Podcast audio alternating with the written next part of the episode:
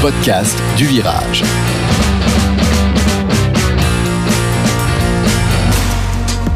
Bonjour et bienvenue dans le podcast du virage. Une drôle de saison que celle-ci. Nous voilà au mois de décembre, tout paraît normal, on se gèle les miches, les décorations de Noël consomment toute l'électricité dont on ne va pas tarder à manquer, la SNCF est en grève, les pauvres crèvent de froid en plus d'avoir la dalle et le gouvernement prétend qu'il en a quelque chose à foutre. Côté Ligue 1, Paris, après 15 journées, a 5 points d'avance sur son plus proche poursuivant, le RC Lens, et une différence de but de plus 34, soit le double du deuxième meilleur club sur cet indicateur, l'Olympique de, pardon, le Stade Rennais. La routine, en somme. Sauf qu'en fait, tout a changé. À commencer, à commencer par ce podcast qui est devenu, comme vous pouvez le constater, un biannuel, périodicité aussi atypique que prometteuse pour amasser l'audience par camions entiers d'auditeurs et d'auditrices. Mais ce n'est pas tout. La Coupe du Monde, cette grande fête estivale où une nation de football accueille habituellement une horde de supporters enivrés, se joue désormais en hiver dans des stades climatisés, pas tout à fait remplis de supporters parfois fictifs, abreuvés exclusivement de thé à la menthe. Même le concert des nations a changé, l'Italie n'est même pas invitée, l'Allemagne sort dès la phase de poule et l'Espagne se fait sortir par le Maroc, oui, le Maroc d'Ashraf Hakimi. Jusqu'ici que de bonnes nouvelles, me direz-vous, mais ce n'est pas tout. Les matchs désormais font plus de 100 minutes et tout le monde semble trouver ça normal d'annoncer 8 minutes de prolongation pour, compenser deux coups francs et trois touches. Les hors-jeux d'un poil de couille sont désormais dénoncés par une VAR omniprésente, enfin, quand l'arbitre juge bon de la convoquer, y compris cette arrivée, alors qu'il a déjà donné le coup de sifflet final. Je passe sur les cinq changements, initiés, rappelez-vous, pour cause de Covid, mais conservés après la pandémie, sans doute pour se rapprocher des standards d'un sport américain si cher à l'ami Jérôme Réjas. Que devient donc le football, mes amis? Je vous rassure, nous ne trouverons sans doute pas de réponse à cette question, mais ça ne nous empêchera pas d'essayer. Elle innove par des chants toujours renouvelés qu'elle propose à l'envie aux abonnés de sa tribune pour tenter d'endiguer la mode grandissante des chants monosyllabiques. Bonsoir Aurélia Grossman. Lolo. Lolo, Lolo. Il innove à sa façon en distillant ses photos souvenirs de plus de 30 ans de supporters. Cela prend la forme d'un compte Instagram sobrement intitulé Supporters du Paris Saint-Germain. Allez y jeter un œil, ça vaut le détour. Bonsoir Benjamin Navet. Bonsoir à tous. Ancien Lutès Falco, ancien tambour. Tout à fait. Sa façon d'innover, d'innover à lui, c'est sans doute de défendre la VAR au sein du groupe WhatsApp du podcast du Virage contre vents et marées et contre toute logique, évidemment. Bonsoir, Jean-Jacques Buteau. Bonsoir, je ne défends pas la VAR. Hein. Enfin bon, on en parlera peut-être plus. peut-être ou peut-être pas. Il innove lui aussi tous les jours avec ses élèves de l'école du Parc des Princes en leur proposant par exemple de résoudre son problème mathématique favori qui consiste à calculer le nombre de trophées remportés par Dimitri Payet. Bonsoir, Émeric Leménien. Salut les amis, ça va bien? Bah oui, ça va et toi? Quelle entrée en matière? Ah, Moi, ça va toujours. Quand je vous vois, ça va. Tout le monde est là, les micros sont ouverts. Alors, l'épisode 24 du podcast du Virage peut commencer. C'est parti.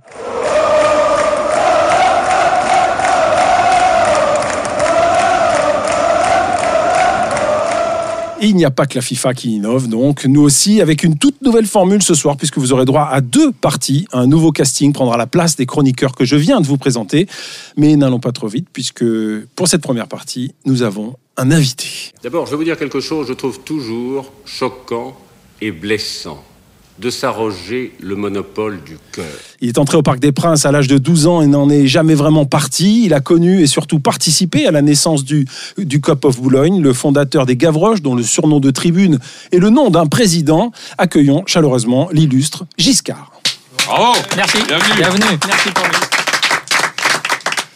alors Giscard, pour ceux qui ont vécu euh, le Parc des Princes, euh, c'est un nom qui est familier. Pour ceux qui lisent Virage également, puisqu'il y a une superbe longue interview qui est parue euh, dans, dans, Virage, dans le site, sur le site virage.paris, où tu racontes voilà, ton histoire de, de, supporter. Je vous invite tous à aller lire cette, cette interview en deux parties, interview fleuve. voilà, fait par un grand journaliste. Fait par un grand journaliste, le, le, le vénérable rédacteur en chef de Virage, Xavier Chevalier.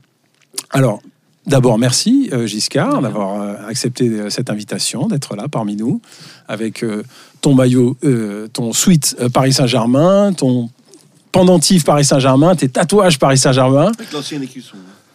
Ouais, ouais, le Celui vrai, avec, le vrai. avec, le, avec le berceau. Exactement. Bon, on est ravis de t'avoir. Et puis, euh, pour tout dire, comme je l'ai dit, il y a deux parties. Il va y avoir deux castings. Et puis là, c'est le casting euh, tribune. hein. Euh, Voilà, Émeric, Supra, Oui, Virage Auteuil. oui moi j'ai commencé alors un petit peu après lui, mais bien que j'ai un grand âge.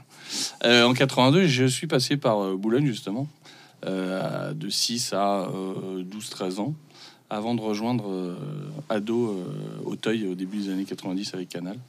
Donc j'ai euh, aussi euh, profité de, l'élan euh, que Giscard a apporté dans cette tribune Boulogne, avec d'autres, mais lui en particulier. Et c'est comme lui, dans son interview, l'avait confié d'ailleurs, c'est le jour où je suis allé au parc avec un de mes oncles que j'ai vu cette tribune vivre, bouger, chanter. le cœur de Paris battait dans cette tribune. Et le deuxième match, je me suis dit, c'est impossible d'aller ailleurs. Et je suis allé donc à Boulogne, que j'ai quitté ensuite dans les années 90. Benjamin, toi aussi, tu es plutôt à Auteuil, mais le nom de Giscard, c'est un nom connu. Bah oui, c'est un nom connu, puis aussi pour moi c'est une tête connue puisque on n'était pas dans la même tribune au Parc des Princes, mais on se croise très régulièrement et depuis du coup très très longtemps, depuis une vingtaine d'années en déplacement, une vingtaine d'années d'années en ce qui me concerne. Ouais. Et, euh, et voilà, donc effectivement, il y a les deux tribunes au parc. Il y avait, pardon, excusez-moi, les deux tribunes au Parc des Princes, mais, euh, mais en déplacement, toujours côte à côte, même si, euh, voilà, on, on va pas revenir sur le passé et ce qui s'est passé justement, mais, euh, mais voilà, il y a eu des moments où on pouvait se côtoyer euh, en tribune et, et toujours d'ailleurs, on se croise encore. En Coupe d'Europe. Exactement. Et voilà. Donc, euh, bien sûr, Boulogne, euh, Giscard, c'est associé. Jean-Jacques, Aurélia, vous aussi, vous avez euh, vécu ces années-là? Bah ouais, moi je suis plus à Auteuil. hein. C'est sûr que j'étais rarement à Boulogne à cette époque-là. Juste une question géographique en fait, hein, par rapport à où j'habitais. Donc Boulogne c'était euh, le plus rapide. Euh, donc, Auteuil. Non, moi je connaissais pas Giscard. euh, j'ai pas, je connaissais pas. Non, non, il n'y a pas de grave. C'est pas grave. Non non, c'est pas grave. hein. Tu peux rester. Je t'en veux pas. rester. Aux élections, tu l'as peut-être croisé aux élections, voté Euh, Giscard. c'était pas le même, ouais. Là, je votais pas encore à l'époque. On va y venir. Tu vas nous expliquer ce, ce surnom incroyable. Ouais. Euh, Aurélia, Alors moi non, moi j'ai j'ai vraiment fait une incursion une fois en virage et c'était à Auteuil. Et puis c'était en 92 et je j'étais déjà une fille et en 92 vraiment être une fille à Auteuil c'était une super mauvaise idée. Voilà donc je l'ai fait une fois et après je suis retournée dans des tribunes on va dire plus sages où moi j'étais la sauvage voilà et pas euh, les mecs étaient 15 fois plus sauvages que moi. Ça, T'as eu- bien. Idée Pourquoi une mauvaise idée? C'était vraiment une mauvaise. Bon, parce qu'en fait, quand tout le monde te. Par exemple, là, je me suis pris un coup de poing il n'y a pas longtemps sur un but. euh, Ça m'arrive, puisqu'on se saute tous dessus, même dans ma tribune. Ah bon? Même en Ah ouais. latéral aujourd'hui. Ah ouais, moi, Oh, je entourée de gens. Mais nous, déjà, autour de moi, il y a des gens qui sont là depuis 10-12 ans. hein, donc, euh, je sais qui soutient un poula Edel. euh, On se fout de sa gueule dès qu'il y a un problème de gardien. Enfin, ah, je connais un Il peu. n'y a plus le- de problème de gardien. Qu'est-ce que tu racontes? Pardon.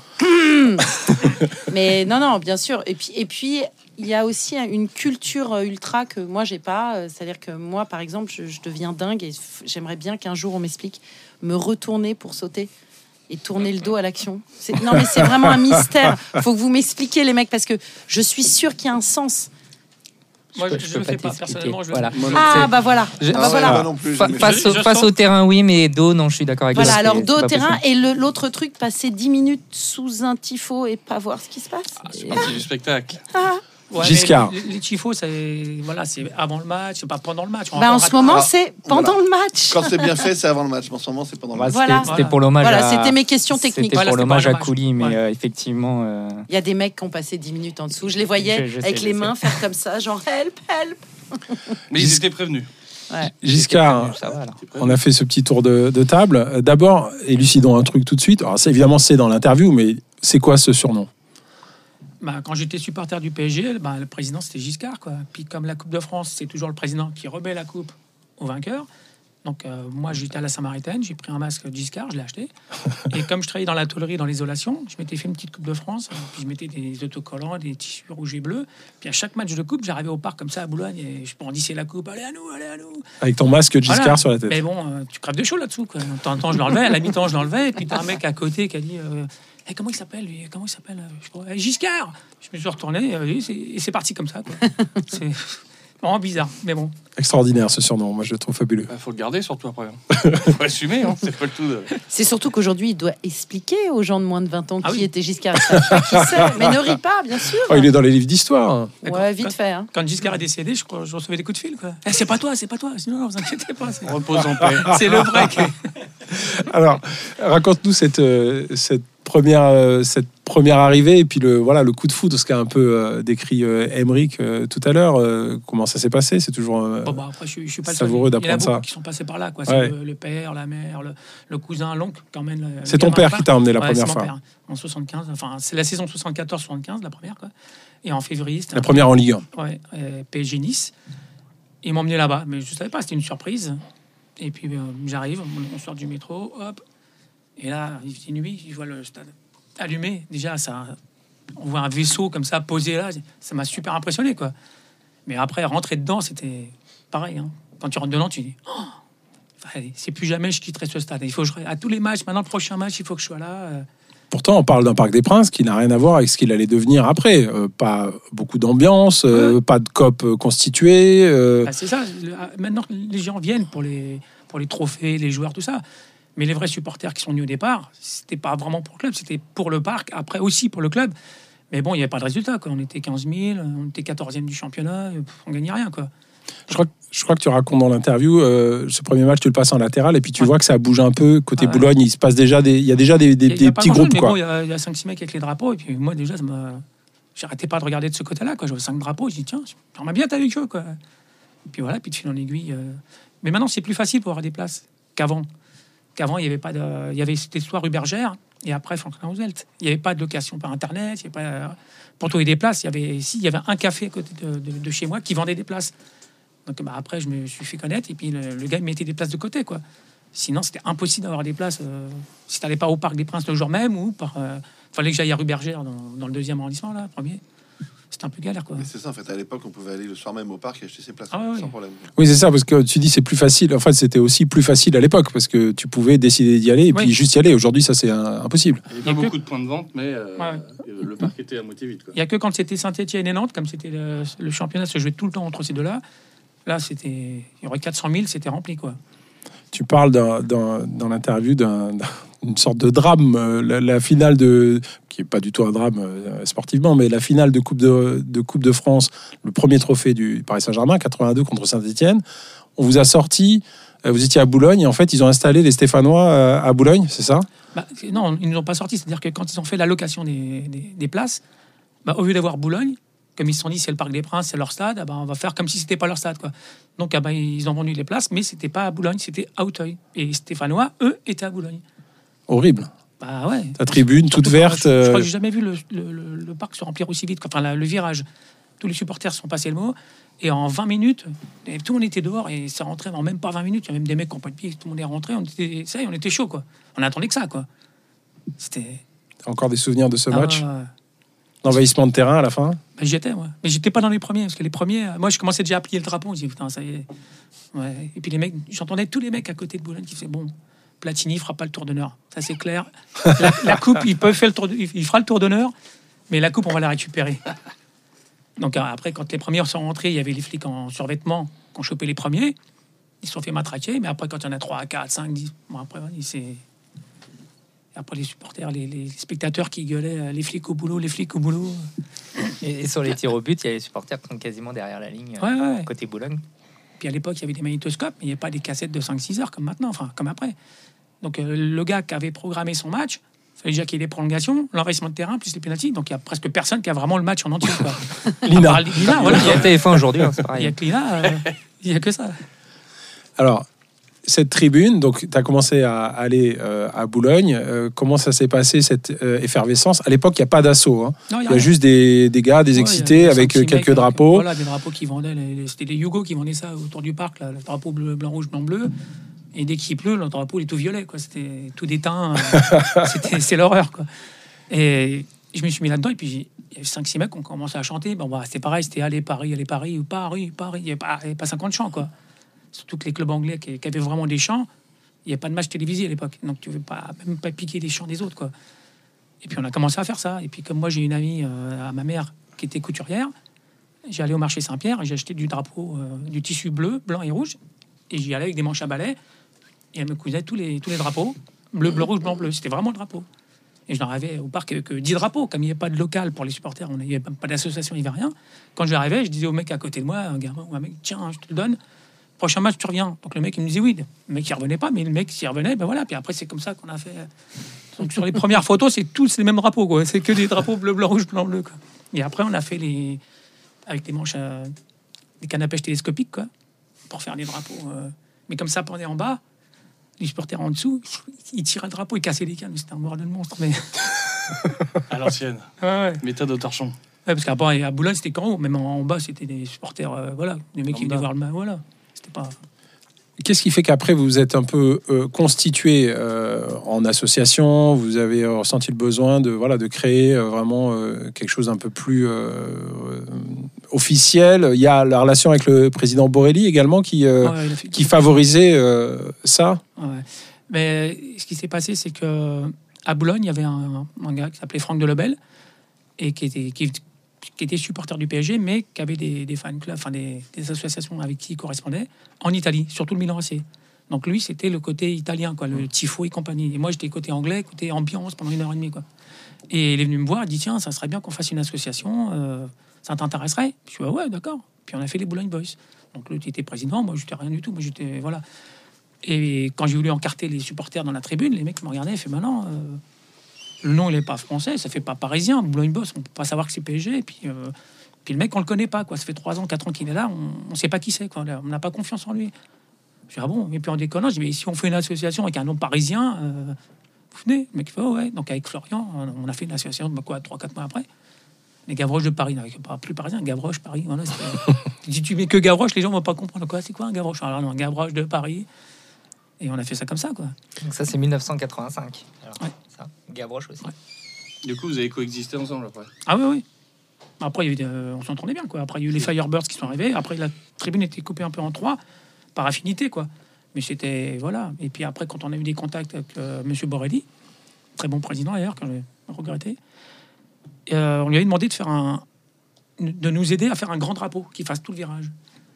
Mais il nous avait dit à, l'époque, quand il n'y avait pas d'association, je peux pas, parce qu'avec au conseil, au conseil d'administration, je peux pas lâcher de l'argent comme ça. Donc il faut des associations. Donc une fois qu'il y avait les trois associations, on est retourné le voir et il nous a aidés. Et franchement, c'est même lui qui a tout payé. euh, Tu racontes même que c'était euh, facile de le rencontrer en fait. Il Ah fallait ouais. aller au bureau. euh, ouais, même des fois, il venait carrément dans le cup. hein. Il y a certains matchs, il venait dans le cup. Puis après, le, téléphone, c'était le téléphone fixe à l'époque. Donc, euh, des fois, tu recevais un coup de fil à la maison à 11h.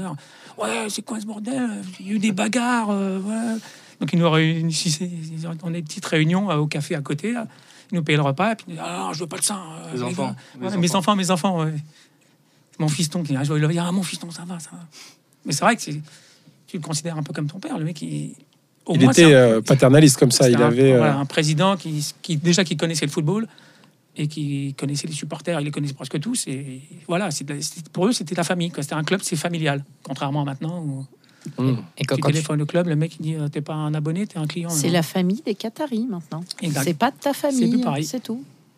quand tu parles de la, de la voile payée par Borelli, c'est la, la grande voile de notre Ouais. histoire deviendra légende, c'est cela Ouais, ouais, donc on l'a, on l'a fait faire. Et donc il a fallu qu'elle soit inifugée. Donc c'est de la voile de bateau pour que ça soit léger et inifugée pour que s'il y ait des mecs qui allument le fumigène. Ouais. Et donc il nous a acheté un Borelli. Monsieur Borelli nous a payé un mégaphone à chaque association pour expliquer aux gens, parce que c'était jamais vu en France ça, pour expliquer aux gens qu'on allait monter le drapeau et qu'au coup d'envoi, le drapeau allait redescendre. Et on pareil en deuxième mi-temps. Que les mecs ils ne vont pas comprendre, ils vont vouloir déchirer le drapeau, ils vont allumer des fumis. euh, mais même les gens ne comprenaient pas. Oh, le drapeau, on dit, attendez, le match n'est pas commencé. Ouais, mais non, on voit rien. Mais t'as rien à voir. Le, le coup d'envoi n'est pas donné. Toi, Aurélia, c'est pareil, c'était pareil il y a, il y a 45, Voilà. 40 ans. Ouais, ouais, ouais. Et au niveau des chants euh, que vous deviez créer à l'époque, vous vous entendiez ensemble, vous vous proposiez des choses ouais. Les, les boys ont fait pas mal. euh, moi, je suis Gavroche, mais les, les boys ont fait pas mal de chants qui, ra- qui ramenaient de, qui ramenaient d'Italie. Et moi, comme à l'époque, j'étais supporter de, de Chelsea.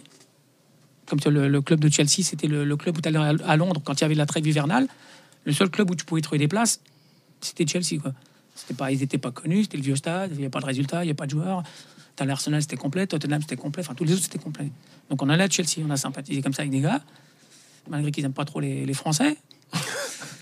Et donc, on, on a repris les chants, quoi. Le P, A, R, ça vient de là-bas. Enfin, il y a- il y, en a plusieurs qui sont venus de, de Chelsea, quoi.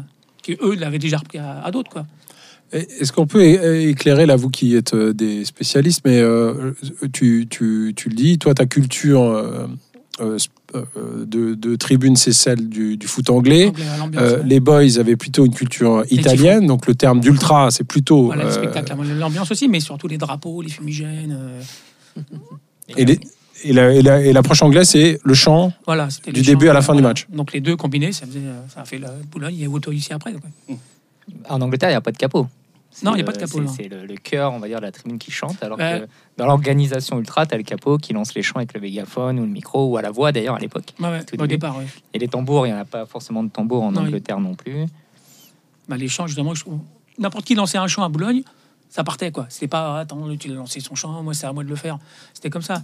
Et puis moi, bah, comme j'avais une grande gueule, bah, je commençais à lancer des chants. Bon, après, je rentrais pendant trois jours, je pouvais plus parler, quoi. Puis après, quand on a eu les mégaphones, bah, ils me l'ont passé. Tiens, vas-y, lance les chants, tout ça. Moi, j'ai un petit reproche à faire à- aux supporters de maintenant à Auteuil. C'est que les chants, maintenant, ils durent 20, 25 minutes. C'est toujours, toujours le même chant. Alors, c'est bien, mais au bout d'un moment, je comprends que les mecs, à un moment donné, ils lâchent un peu, quoi. Alors qu'avant, il y avait plein de chants. hein. Donc, on, on crée des chants, des nouveaux chants qui sont bien. Il y en a plein des anciens qu'on chante plus. Et c'était pas des chants longs, mais au moins tout le monde chantait, tout le monde chantait. Après, c'est quand on. Voilà. Vous avez des, chants vrai, moi je suis complètement d'accord avec lui. Euh, à Auteuil, dans toutes les années, pendant les années 90, on en a créé, mais euh, combien de dizaines de chants on a créé On avait un super répertoire, qu'on était reconnu d'ailleurs en Europe pour ça, Exact. et comme à Boulogne. Et, et effectivement, aujourd'hui, on chante euh, quatre quatre chants. chants. Voilà, il y a quatre Ah, chants. euh, ouais, d'accord. Et au Ville Lumière avant la mi-temps. euh, Et, et encore, pas tout le temps. Ouais, pas tout le et il y a aussi un truc quand même un peu dur. Moi, je sais que je suis, la, je suis une des seules, pour le coup, dans ma tribune à vraiment gueuler. Moi, je gueule toute seule, c'est pas grave. Mais, mais ils chantent qui ne saute pas, quoi. Ouais. C'est pas un chant parisien, un ça. chant parisien qui Ça, plus Messi derrière, ça fait mal. C'est un peu dur, hein, franchement. Vous en avez un chant, là que vous connaîtriez tous euh, Ah, C'est nous- lui le patron. À hein. nous entonner C'est lui qui lance. Hein. Il y avait au Parc des Princes, on aime Ouais, bien, bien le les. PSG. Ouais. Ils sont si forts, ici sportifs. On aime aime bien. bien. Qui ça, le PSG Où ça? Au Parc des Princes. Ah, mais ça, faut connaître Tini Pochia déjà. Donc, euh... sur la nouvelle génération, c'est compliqué. On reconnaît quand même un truc euh, qu'on connaît vaguement dans. Après, il y a eu d'autres chants qu'on peut pas chanter là, mais qui étaient sur des joueurs d'équipe adverse. C'était voilà. Il y a eu Bal- il y a Boli, il y a eu euh, comment il s'appelait euh, Marco Simone, oui. Marco Simone, euh, Ah avec oui, il avec Ravanelli, avec Ravanelli, il y Ah, ouais, le chant. ouais, ouais, c'était Vient d'Italie. On chantera pas là. Ouais. Non, bah il, y a, non. il y a des enfants. Sinon, on va. il n'y a, pas beaucoup- il y a être pas beaucoup censuré d'enfants qui nous écoutent. Benjamin, je pense pas.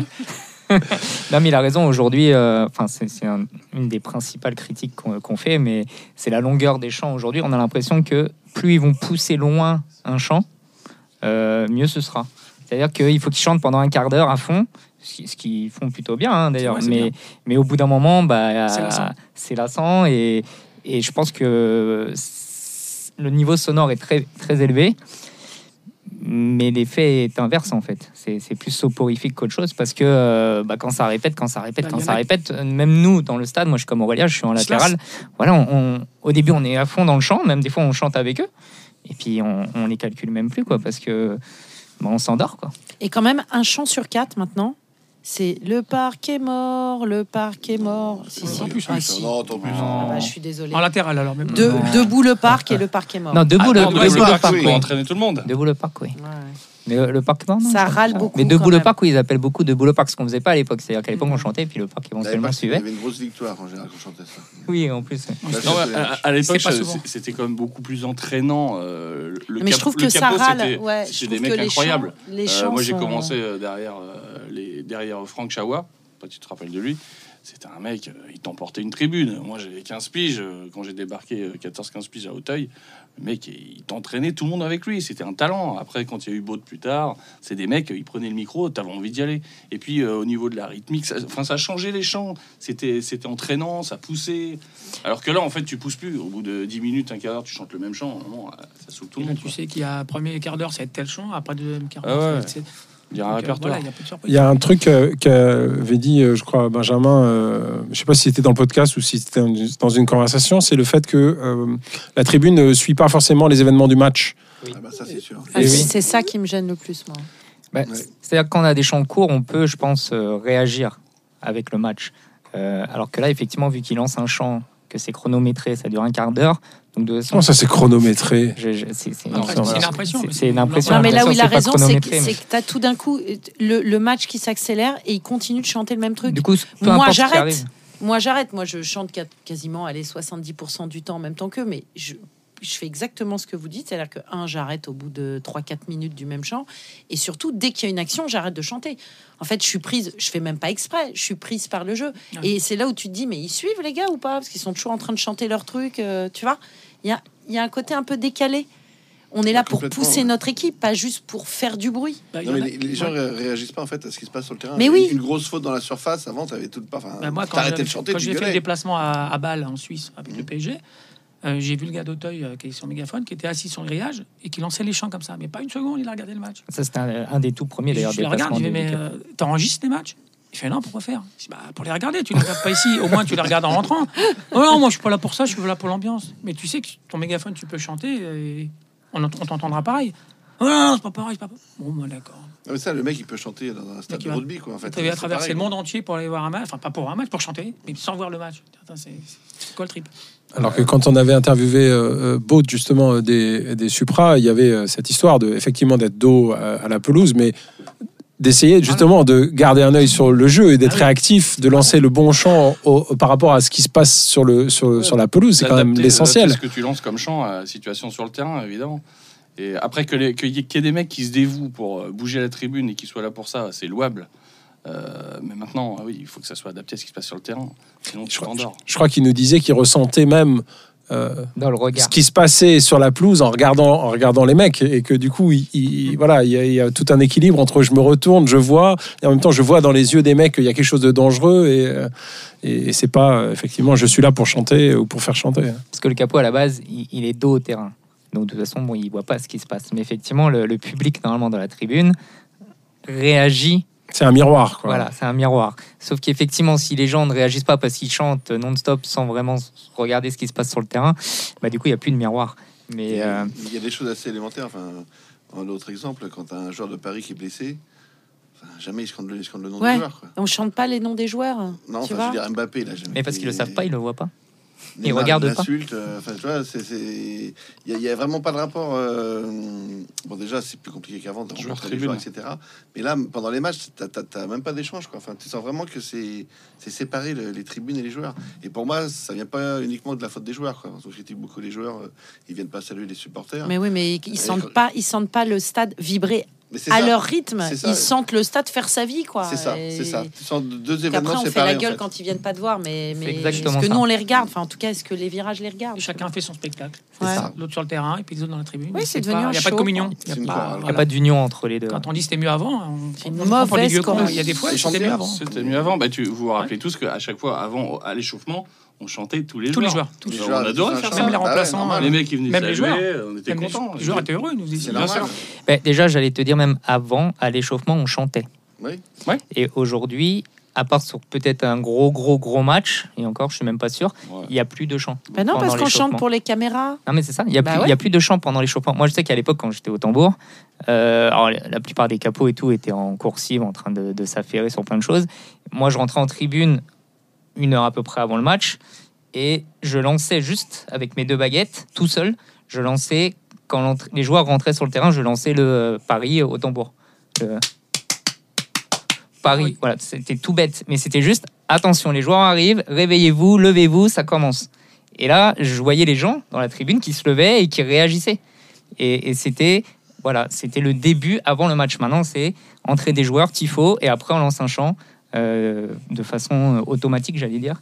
Mais il n'y a, plus cette interaction en fait. Qu'est-ce qui explique ça en fait? Parce que Bah, est-ce qu'il y a eu, euh, s'il n'y a pas eu de passage de témoin entre les anciens et les nouveaux? Est-ce que c'est ça? Je sais pas. Je, je connais pas assez bien. Il y a de ça, hein, il y a de ça. Il y avait quand même une méthode, une recette qu'on utilisait dans chacune des tribunes et une façon de faire. Il y avait des gens qui avaient des habitudes.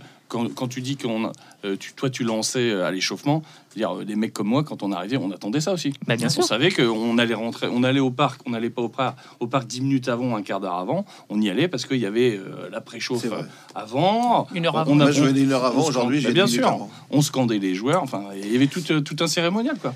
Et effectivement, je crois que les générations ne sont pas passées exactement euh, le témoin en expliquant comment ça se passait, même dans le rythme de certains chants. Toi, qu'il y a certains chants, c'est les mêmes, les mêmes paroles. Mais ils ont adapté le rythme. Exactement. Après, je pense aussi, peut-être une des explications, je, je- je dis ça comme ça, c'est que quand les Qataris sont arrivés, enfin quand le Cup est arrivé plutôt, parce qu'il est arrivé en, en 2017 au parc, je crois, 2016, pardon, fin 2016, euh, le PSG gagnait tous ses matchs de championnat 4-5-0 à la mi-temps.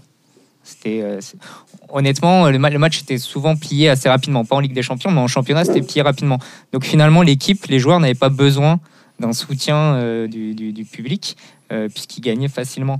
Donc bah, le public faisait son match, les joueurs faisaient leur match et euh, peut-être c'est une explication pourquoi il n'y a pas ce- cette union. parce que finalement, l'équipe, la plupart du temps, n'a pas besoin du public, à part en Ligue des Champions. S'ils avaient connu l'histoire, ils auraient au moins chanté paysan au mec d'en face. Moi, je suis extrêmement. Mais moi, Ça je suis en deuil. plus. Je suis en deuil qu'on ne chante plus paysan. Et moi, j'aimais chanter paysan surtout aux Lyonnais, surtout à Marseille. Enfin, évidemment, aux gens qui croient être dans des grandes villes. À. Guéroult, c'était le premier. Mais aux grandes villes, c'était très drôle. Il y avait du chambrage, maintenant il n'y a plus trop de chambrage. Ouais, c'est ça. On Enfin, on chambrait même le, gardien pour Atto ou d'autres, le gardien Bah oui. adverse. Non, le métal avait fait, euh, le métal entre nous tes fesses, le métal entre nous ton cul. bah hop, oui. il, regardait le match, hop, il se retournait, il montrait son cul. Mais voilà, il jouait le jeu. Il y avait Cachou aussi, qui était une Et star. Waddle, Ouais, il Waddle avait- avec Marseille, quand euh, il y avait le corner, et puis il faisait un changement, et puis il criait, il criait Waddle en tant que puis lui, avec ses, ses- il faisait le, le signe des, des oreilles de lapin, il, faisait- il rigolait. T'es Ah, obligé de rigoler quand, quand tu vois ça, tu dis, merde, le mec qui se fait insulter, il rigole.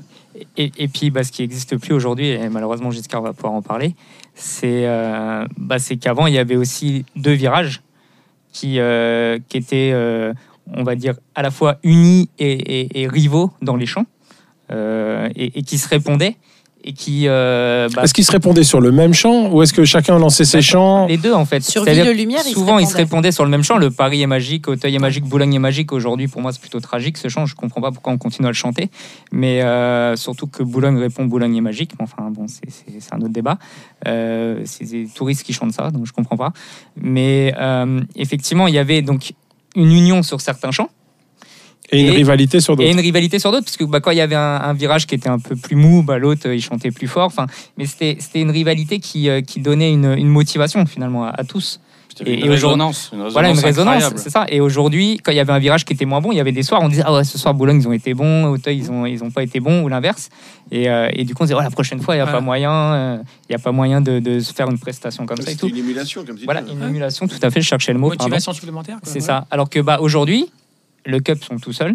Il y a Donc, personne en face. il n'y a personne en face. Il y a eu, pendant Il y a eu, euh, quelques mois, hein, euh, il y a eu, euh, il y a eu Il y a eu des- une tentative. de façon voilà, euh, Ouais, bloc officieuse. Paris- Bloc parisien. Bloc qui lançait leur propre chant, qui Ouais, était plutôt bien. euh, sympa. Du on parlait, on parlait il y a un an et demi euh, du renouveau euh, Exactement. Et ça de, de la tribune direct. euh, Boulogne. Alors ça s'est arrêté voilà, pour, pour des considérations euh, que le club pourrait nous expliquer. C'est le club qui a choisi d'arrêter ça. Exactement. Mais, mais voilà, donc je pense qu'aussi il y a ça qui manque aujourd'hui dans, dans la dans la dans l'ambiance. Moi, je suis plutôt euh, toi Aurélia, t'es plutôt du côté euh, Auteuil. Exactement. Moi, je suis plutôt ouais. du côté Boulogne. Aujourd'hui, j'entends les supporters adverses pendant tout le match. Ah oui. J'entends même plus. euh, Ah, mais moi, je suis tellement contente d'être de ce côté-là parce que c'est un coup de cul énorme hein, que, que finalement ils aient laissé revenir, euh, on va dire, des copes de ce côté-là et pas de l'autre. Mais de l'autre, là, c'est l'enfer. Bah, c'est ça. Bah ouais. Donc nous, des fois, on a les supporters qui arrivent, euh, qui chantent fort, des supporters adverses, pardon, visiteurs qui chantent fort, donc on a leur ambiance. Euh, et puis bah, sinon, des fois, on suit de loin ce qui se passe à Auteuil, mais, mais voilà, il n'y a plus rien à Boulogne. Ah, il y a pas rien. Moi, même moi, j'essaie de relancer les chants. Les mecs sont tous assis. euh, T'as beau les insulter. les mecs, Bougez-vous le cul, les gars. On n'est pas au théâtre et tout. Alors maintenant, je passe mon temps à regarder le match, puis à chambrer les supporters adverses. Quoi. Quand il y a 3-0, je fais 3. Voilà, je les chambre un peu, je, je leur raconte des blagues. Ça fait rire les mecs, mais ça les fait pas bouger pour chanter. quoi. C'est ça qui. Est-ce que tu remets ton masque de Giscard? Parce qu'ils comprennent pas. mais du Macron, mais il y a quelque chose. Là, ils Je sais même pas si Marine. aujourd'hui. Mais, mais du coup, aujourd'hui, on dit qu'il n'y a, que des touristes euh, à, à Boulogne. Toi qui, du coup, es toujours Ah oui. euh, là-bas tous les matchs, c'est tu, tu... Et qu'est-ce ouais. que tu appelles Bah, des touristes C'est intéressant. Bah, quoi Touristes, c'est les, les gens qui viennent. euh, C'est-à-dire que le Qatar, ce qu'ils veulent, c'est un, c'est un virage où ça soit jamais les mêmes supporters, quoi. Enfin, les supporters, les mêmes personnes. Toi, tu y vas. Mais il n'y a pas d'ambiance quand on fait ouais, ça. C'est quoi cette ça. idée quoi Il y a un gars qui vient, toi, tu vas, tu vas au parc. t'achètes l'écharpe, t'achètes le maillot. C'est bon. Une fois que tu l'as acheté, terminé. Que là, les gars, ils vont venir, ils vont payer 250 balles la place, ils vont acheter les maillots, les t-shirts pour toute la famille. La semaine d'après, c'en est d'autres. Et PSG Juventus, en, en Ligue des Champions. À la 42e minute, il y a deux Chinois qui arrivent et qui regardaient, qui montaient les escaliers, qui regardaient les tickets. C'est ma place, c'est ma place, vous êtes à ma place, alors que c'était même pas leur place. T'as as deux minutes de la mi-temps, tu les fais pas rentrer, ou tu leur dis d'attendre. euh, je sais pas, Non, mais c'est. Maintenant, maintenant, je crois que les places euh, dans, dans le virage Boulogne, c'est vendu comme euh, allez, un, un package. Les mecs qui viennent à Paris, alors tu as la Tour Eiffel, tu as le bateau mouche, tu as le restaurant, puis tu as le Parc des Princes. Le mec, t'arrives pas à, 40 à la 42e minute, PSG Juve, merde. Pas. Tour opérateur. C'est Il ça. paraît que si tu ça. payes cher, t'as même les meufs de Nasser. Mais bon, c'est autre chose. Ouh, attention. Voilà, c'est le moment Ouais, où censuré. Aurélien lâche une phrase qu'il va falloir couper au montage. Euh, Je tente à- toujours de faire passer des trucs. Ah, À, ah, à, Auteuil aussi, t'as as des touristes, enfin des, des étrangers quoi, qui viennent vraiment. ah. En virage. Ouais, mais moi, Ouais, ouais, ouais. Non, mais il y en a aussi autour de moi. hein. Ah oui, non, mais en, en latéral, euh, Ah bah je, l'imagine plus facilement qu'en moi j'ai virage. beaucoup d'abonnés, mais j'ai des potes à ma gauche que je ne citerai pas, qui connaissent très bien le patron de virage, qui vendent régulièrement leur place. Euh, et en effet, j'ai donc souvent des inconnus à ma gauche quand c'est pas les gros matchs, en tout cas. Bah, Il y a qu'à voir ce qui s'est passé euh, à Boulogne euh, en, en- voilà, en Coupe d'Europe, Déjà, il faut. où on a poussé les abonnés euh, parisiens pour laisser la place aux supporters adverses. Il y avait un tiers de Boulogne qui était Ah ouais. euh, Sous prétexte de sécurité, mais c'est bah, un ils, ont eu de la, scandale. ils ont eu de la chance que c'était Haïfa, puis bon, c'était pas trop méchant.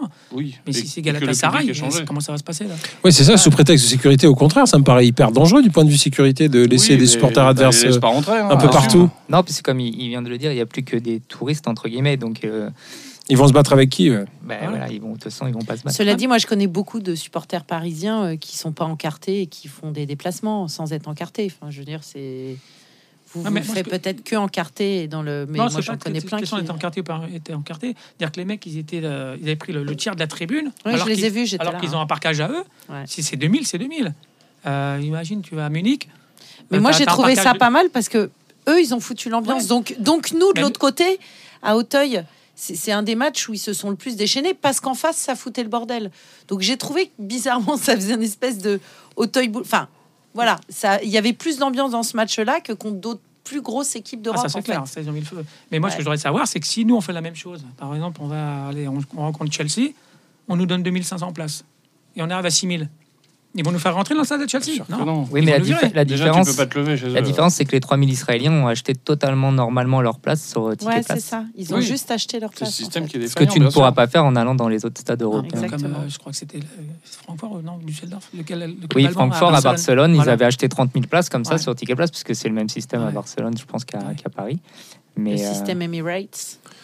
Alors, Sinon, pour, excuse-moi, je te coupe, mais Jean-Jacques, pour ouais. défendre un peu le cul, parce qu'on tape pas mal dessus, euh, c'est vrai que le fait que les supporters à l'époque étaient à côté d'Auteuil, ça engendrait vraiment aussi une, une certaine tension qu'aujourd'hui on n'a plus du tout. Quoi. les supporters adverses, tu veux Ouais, dire Les supporters adverses juste à côté, Bref. bah, ça crée quelque chose, hein, ça c'est c'est évident. On pouvait se jeter des côté, trucs à la euh, gueule. Enfin, Maintenant, c'est Junior Club quoi. qui est dans le quart de C'est virage. Junior Club qui d'ailleurs met de l'ambiance. Hein, Ouais. euh, Mais le Junior Club, ils font parfois plus de bruit. ouais, mais c'est surtout vraiment quand le Cup est en grève. quand le club est en grève. ouais. Et la différence des supporters de maintenant, que tu vois que c'est des touristes, euh, il y en a combien qui regardent pas le match, mais ils le regardent à travers leur portable. Ils Mhm. filment tout. Ah, ça, Ah, ça tribune, Mais ça, c'est- mais ça. Ça, pour le monde entier. C'est-à-dire Ah ouais. que pour toutes les activités, moi, je suis une malade de concert et il y a des gens qui, tout le concert, Ah regardent leur Ouais. téléphone. Ça rend fou. Ouais, ça c'est fou. Et hein. ça puis rend surtout, fou. euh, Les souvenirs sont dans la tête. Moi, du pas- coup, maintenant, les gens partent 10 minutes avant. Même s'il y a 0-0 ou 1-0, ils partent 10 minutes avant. Puis ils prennent. euh, moi, je suis au premier rang, du coup, ils se mettent au premier rang, ils prennent des photos. Donc le match continue de, de se dérouler. Voilà, c'est c'est Disneyland. Au revoir le parc. Oui, bah. Ça, ça nous fait une transition vers un thème. Je savais pas trop si on allait l'aborder parce qu'on a prévu de l'aborder dans la deuxième partie. Mais bon, il y a, un sujet aujourd'hui autour du parc. Euh, Est-ce que euh, les Qataris ont vraiment l'intention de rester au parc? Ils disent qu'ils veulent l'acheter à la mairie de Paris, que c'est la mairie de Paris qui veut pas leur vendre. Qu'est-ce que ça t'évoque? Est-ce que pour toi le PSG euh, peut quitter le parc? Ah, pour moi, le PSG, c'est le Parc des Princes. Sinon, c'est plus le PSG. Pour les vrais supporters, je parle. hein. Pour les touristes, ils s'en foutent. Que ce soit ici ou au Stade de France, ils vont y aller quand même. Stade de France ou un autre Ouais, ouais, euh, stade euh, non, non, moi, flambant neuf euh, Ouais, c'est le Parc des Princes. Alors maintenant, qui croire? Est-ce que c'est le Qatar qui baratine en disant qu'on veut donner 40 millions? Est-ce que c'est la mairie de Paris? Oui, mais au-delà de ça, est-ce que, est-ce que euh, un supporter de Paris euh, peut euh, décemment se projeter dans un PSG qui jouerait ailleurs qu'au Parc des Princes? Mais il y a quelques années, ils avaient fait un sondage, il y a très longtemps. C'était pas le Qatar qui était là. Et ils avaient fait un sondage pour savoir combien de personnes iraient au Stade de France. Et il y avait 85-86% des gens qui ont dit non, on n'ira pas. On ne suit pas le PSG. Je pense que ça a bien changé. Ils Ça, ont fait marche arrière. Oui, mais maintenant, c'est le contraire. Contraire maintenant. Ouais. Il y a un renouvellement de génération qui fait que certains jeunes maintenant, à mon avis, à mon avis, ont pas une histoire telle avec le associé au parc, au Parc des Princes que d'aller dans un nouveau stade, ça les choquerait pas, je pense, et ils se créeraient eux une nouvelle, euh, une nouvelle histoire avec le Paris Saint-Germain dans un autre stade. Ouais, Après, a- pour a- nous, c'est choquant. Nous, un des- moi, ok, on, on est tous ici, on va dire des anciens, entre guillemets, on va être poli. On n'est pas très jeunes, on va au parc depuis super longtemps. Donc, nous, à la limite, on a un attachement. Moi, moi c'est, je peux même pas expliquer. C'est-à-dire que moi, c'est le parc qui fait que je suis tombée amoureuse de- du PSG. Donc, euh, et après, quels que soient euh, les propriétaires, les joueurs plus ou moins nuls, plus ou moins géniaux, enfin, voilà, c'est mon stade et c'est mon, mon club. Mais si tu sors de l'historique, le Parc des Princes, c'est un endroit un peu unique. C'est-à-dire que il y a, tu, tu- quand tu es au Stade de France, par exemple, au Parc des Princes, tu jamais à plus de 45 mètres d'une ligne de touche. C'est difficile de se comparer au, par- L'inclinaison- au Stade de France. Stade de France, Ah ouais, c'est mais c'est vraiment ça pas un pense. stade de football. Ouais, mais si tu veux, l'inclinaison des sièges, par exemple, elle est hyper particulière à Paris et elle fait que tout le monde voit bien la- Ouais. les actions. Mhm. Euh, Il y, y a plein de choses au parc qui sont uniques. Le, Oui, par mais- exemple, l'ambiance. Non, mais le son du parc, Oui. moi qui, qui me suis fait le L'acoustique est- volodrome, est L'acoustique est dingue. C'est cette espèce de ciel refermé. En fait, au bout d'un moment, moi, je veux bien un nouveau stade. À la limite, on peut écrire d'un nouveau pan de l'histoire. Mais est-ce qu'il va être mieux que celui-là? C'est ça le problème. Si c'est juste pour avoir plus de place et vendre plus et gagner plus d'argent, super. Moi, en tout cas, je sais que si on change de stade, je me réabonne pas. Parce que moi, ce que j'aime, c'est cette enceinte, c'est l'ambiance qu'il y a. Et encore, il n'y a pas l'ambiance d'il y a 15 ans. Mais malgré tout, je connais tous les gens autour de moi. Moi, s'ils recassent ça une deuxième fois, je veux dire, à un moment, euh, on n'est pas des, on n'est pas des, des paillassons, quoi. Je pense que les Qataris ils misent vraiment sur les sur Oui, une nouvelle sur moi. génération Ouais, et je pas te sur confirme. nous. Ouais, Pas on n'est rien, on n'est plus rien. On est des voilà, on est des pions. Moi, je suis exactement comme toi. Ça me fend le cœur. J'imagine même pas aller euh, ailleurs. Après, est-ce que euh, Moi, je me fais pas les finales de coupe hein, euh, au Stade de France. hein. Ouais, vais pas. mais a- a- après, quand on s'est fait virer en 2010, euh, on a dit plus jamais, et puis finalement, on, va, on est revenu quand même parce qu'on a eu du mal. Mais euh, au début, euh, au début, quand moi je me suis retrouvé après PSG Montpellier, je te dis assis sur le trottoir en train de pleurer, et que je me suis fait incendier par ma femme parce qu'elle m'a dit t'es ridicule de pleurer pour du foot, et que je suis ressorti chez moi, de chez moi parce que parce que c'était comme ça. C'était c'était c'était horrible. C'était horrible. C'était la fin. C'était un deuil quoi. Et je me suis dit plus jamais. Effectivement, plus jamais on a revu euh, ce que nous on a vécu. Et ça, c'est un, cadeau euh, béni du ciel. Au moins, on- nous tous ici, on sait ce qu'on a vu, et on, on a des souvenirs plein la tête. Et ça, on pourra jamais nous l'enlever. Après, effectivement, aller dans un nouveau stade, moi, j'en ai aucune envie. Mais je pense que maintenant, nous, on est, on est vraiment. euh, De toute façon, on oui, est dans un musée, nous, les supporters comme Mais moi je, m'en- moi, je m'en suis rendu compte. euh, Enfin, tu- quand tu vois comment on est traité, c'est-à-dire qu'avant, on avait un prix bloqué. C'est un traitement général, c'est pas juste le stade. Avant, quand tu étais un abonné, tu avais quasiment toujours le prix, tu payais tous les ans le prix par lequel tu étais rentré dans ton abonnement. Puis t'avais ton petit cadeau. Ouais, bon, ça, je parle même plus de ça. Là, le truc qui est fou, c'est que je suis traité exactement comme quelqu'un Ah ouais. Qui s'est abonné cette année. Je paye le même prix que lui. J'ai pas d'ancienneté. C'est un truc fou. C'est-à-dire que il- ça fait 12 ans maintenant que je suis Ça réabonné. veut bien dire quelque chose. hein. Ça veut dire quelque chose. Ça veut dire qu'ils en ont absolument rien à foutre. Voilà. Les déplacements, il faut se démerder, débrouillez-vous. Comme nous dit, euh, où vous pouvez. On est comme nous dit. Aurélia euh, souvent, Benjamin. euh, avant on avait notre nom sur la, Ah ouais, ça, moi, je vis ça notre comme nom et notre désespoir. prénom Inscrit sur la inscrit chaise. sur le voilà sur le siège. Alors bon, dans les virages c'était bien sûr anecdotique, mais en, en latéral c'était le cas. En virage, on les avait pas. Bien sûr, mais en virage, on n'a pas de siège attitré en virage. Mais en latéral, on a notre, un siège attitré, on avait un nom, un prénom. Et euh, ils l'ont enlevé. Mais pourquoi ils l'ont enlevé? Parce que comme de toute façon, notre siège, pour la plupart des néo-abonnés, est vendu la moitié de l'année, il n'y a plus aucune raison finalement que les gens aient leur nom, puisque un jour ça va être un Chinois, après ça va être un Brésilien, après ça va être un Breton, etc. Donc effectivement, aujourd'hui, nous, malheureusement, je pense que tous les gens autour de cette table, ne, on n'est plus la cible. Et c'est- Et c'est ça le gros problème, c'est qu'effectivement, il y a des chances. De toute façon, il y a deux alternatives, on en, on en parlait avant, mais il y a deux alternatives. C'est soit ils quittent, soit ils transforment le Parc des Princes en, en un nouveau stade de 60 000 places qui, de toute façon, ne sera plus réellement le Parc des Princes. Pour combien d'années Mais je pense que le, le Parc des Princes d'aujourd'hui est en sursis. Et, et du coup, je pense que le Paris Saint-Germain, donc qui lui, je, j'allais dire, est, est presque peut-être déjà mort depuis bien longtemps, mais le, le Paris Saint-Germain, je pense, est, est aussi en sursis parce que le jour où le, le PSG quitte le Parc des Princes, si ça arrive, déjà qu'on joue pas avec notre maillot, Mm. si en plus on joue plus dans notre stade, qu'on s'entraîne à Poissy, qu'on a des joueurs qui sont euh, Des mercenaires. des mercenaires, même si c'est les meilleurs joueurs du monde. Oui. hein. On n'est pas en train de remettre ça en cause, mais qui sont voilà, des joueurs qui joueraient à Paris comme ailleurs. Où est le, Par- où est le Paris Saint-Germain dans tout ça? Donc je pense que. Alors ici, on n'est pas le bon, le bon échantillon, mais euh, à mon avis, on ne suivrait pas le, le PSG ailleurs, je pense. Non. Pas pareil que 2010. Mais c'est très, très inquiétant. Juste, euh, Je pense que le nouveau stade, il sera super, il sera super moderne, il sera euh, beaucoup Tu mieux crois, que tu le crois Parc que la bouffe sera bonne parce que là ils Bah, ont bah, fait. peut être- elle peut être que mieux. C'est absolument Va falloir qu'on dégueulasse. arrive à la fin. Pardon. Si on lance Et, un débat euh, sur la Ah, bouffe. mais juste un exemple, moi j'étais abonné au rugby, donc il jouait à Colombe au stade de Manoir, donc un vieux stade tout pourri. hein. Génial. Il est refait. hein. Maintenant il joue à l'AU Arena, mais j'ai pas renouvelé mon abonnement quoi. Ah, le nouveau stade, l'AU Arena, c'est super, hein.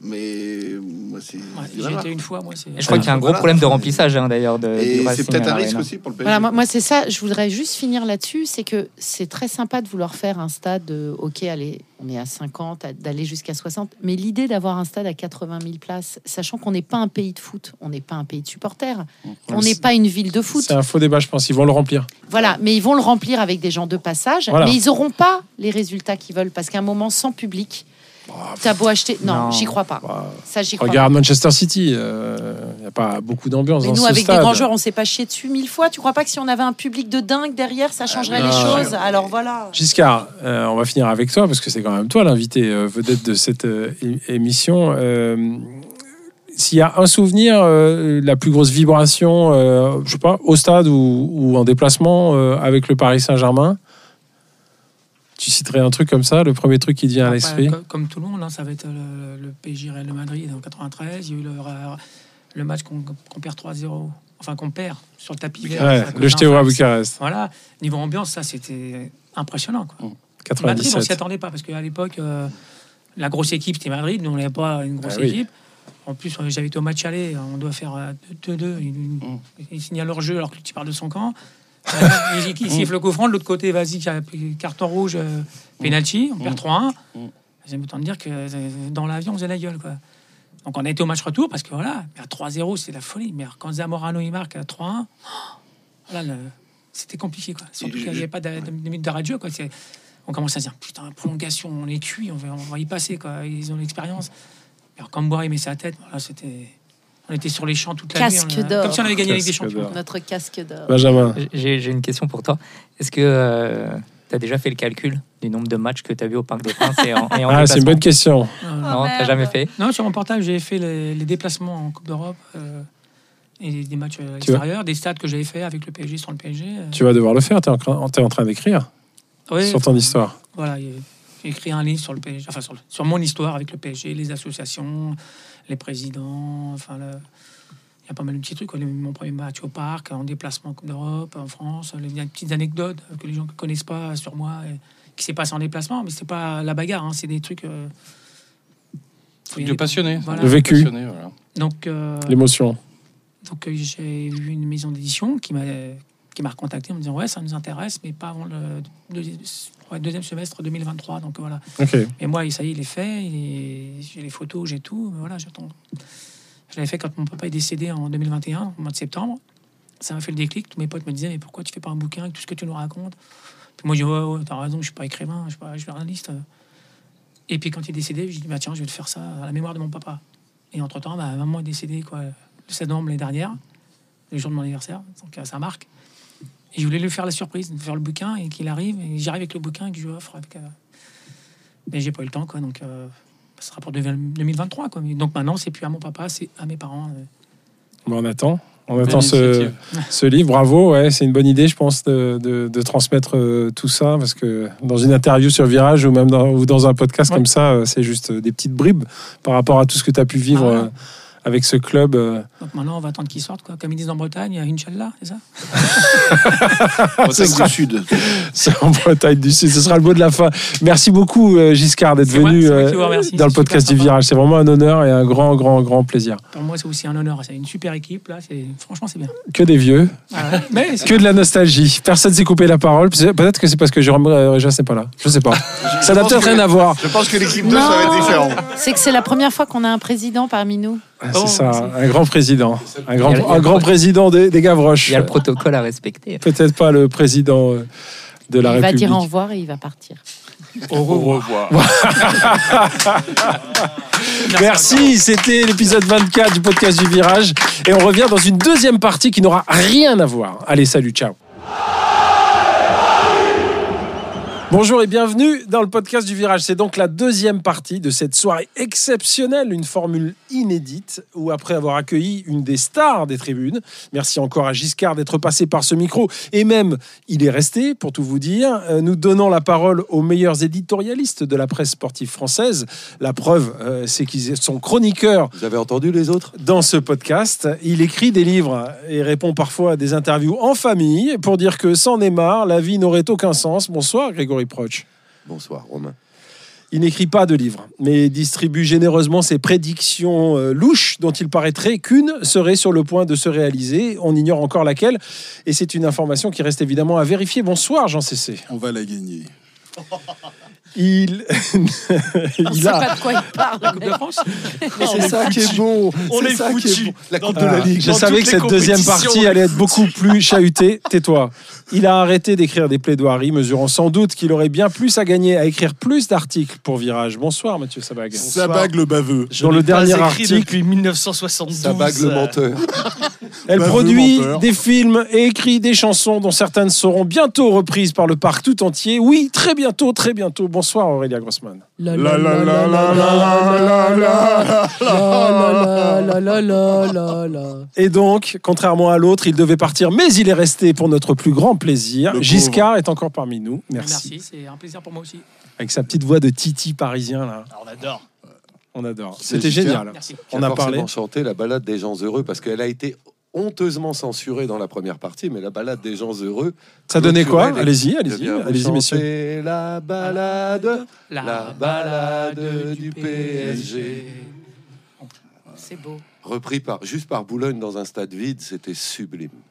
Incroyable. Gérard Lenormand est, est Voilà. parmi nous. Là, mais ça en dit long quand même sur cette tribune qui a mauvaise réputation, mais qui chantait du Gérard Lenormand. Ouais, bah, c'est ça la nouvelle, c'est ça la mauvaise réputation. C'est sûr, Oh c'est qu'ils n'allaient pas chanter du Gérard le Magrédin. hein. Bon, après, voilà, je veux. Eh, ça bague, ça va pas, non Sabag a commencé en disant je suis pas juif. hein. Euh, je tiens à le dire, j'étais Ah, là. c'est normal. C'est vrai qu'il Ça fait dérape, toujours cette ça précision. On sait pas pourquoi. Je sais Il a pas non peur, plus. il a Je sais peur. pas non plus. Il a, Madame- peur, il a peur qu'on lui demande du blé. C'est parce qu'il est catholique égyptien, c'est pour ça. Les Madame, pires. messieurs, il y a cette fois un programme. Euh, Le programme n'est pas seulement de recevoir une des grandes figures de la tribune. Euh, J'ai quelques thèmes à vous proposer. Euh, alors, finalement, on va pas avoir le temps de revenir sur le début du championnat. De toute façon, bon, voilà, c'est assez Personne clair. n'a le temps de revenir sur le début. De toute 5 façon, on a points d'avance. peine. Mais on est en pleine Coupe du Monde. Il y a eu un début de Une championnat. série je de roustes, rien. euh, On voilà. De toute façon, on est champion. Pas de Bah défaite sur bon. 15 matchs, 13 victoires, 2 nuls. Voilà, tout se passe bien. On est à régler. Et du coup, je vous propose qu'on passe un peu de Ah, temps sur sinon, cette. il faudrait qu'on parle de lance, ce qui serait vraiment. Oh non Alors, celui qui fait grincer la porte est invité à ne plus la toucher. Euh, bon, excusez-moi, il fait son travail. Euh, non, mais euh, je vous propose plutôt, euh, Coupe du Monde oblige, de passer en revue un peu les prestations de nos valeureux Parisiens euh, dans leurs sélections respectives. Il y en a quand même quelques-uns. A- La Coupe du Monde ne peut plus nous échapper. Trois Portugais, un Marocain, un Brésilien, un Argentin, un Français. C'est pour nous. C'est pour magnifique. nous. De toute façon, on est un peu chez nous au Qatar, là. hein. Ah, c'est notre Coupe du Monde à nous. c'est hein. Coupe Tous du les Monde, meilleurs joueurs de la Coupe du Monde sont à Paris. Sont les joueurs du Paris Saint-Germain. j'aimerais- Vous commencez par qui J'aimerais juste passer un message au match euh, Espagne-Maroc, dont la victoire Le- a été le- offerte par le- le, PSG. Le match t'écoute. d'ailleurs. Le, le- le match Espagne-Maroc, c'était Bien sûr, puisque Solaire. deux Parisiens qui ratent un péno, un voilà, Parisien qui le réussit. Sarabia, Solaire. C'est une victoire PSG. Moi, je. je, je On était chez nous. On commence par lui, Achraf Hakimi. exagérez, Vous exagérez. On commence par lui, Achraf Hakimi. Alors, Achraf Hakimi, qu'on va pas revoir de sitôt, puisqu'il est blessé Il est depuis blessé. le premier match aux Ischio et qu'il joue quand même. Mhm. Bah, comme, mais euh, on Comme est très content. Maroc. Tu crois qu'il jouera pas le quart vraiment?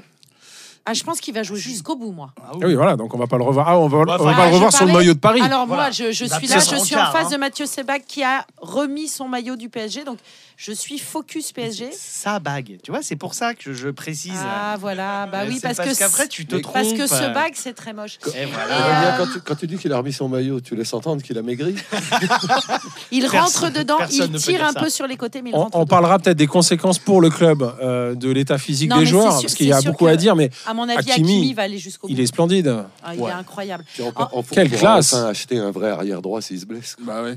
Non, ce qui est incroyable, moi, je trouve Bah, avec Hakimi. Tu es en train de dire du mal, là. Non, c'est Hakimi, horrible. c'est un ailier droit, mais c'est pas un arrière C'est droit. un latéral, c'est un C'est latéral pas droit. vrai, depuis qu'on est repassé à 4, il a jamais été aussi bon le mec. Bah, il a évidemment, jamais été aussi bon Les défensivement. adversaires touchent pas la balle.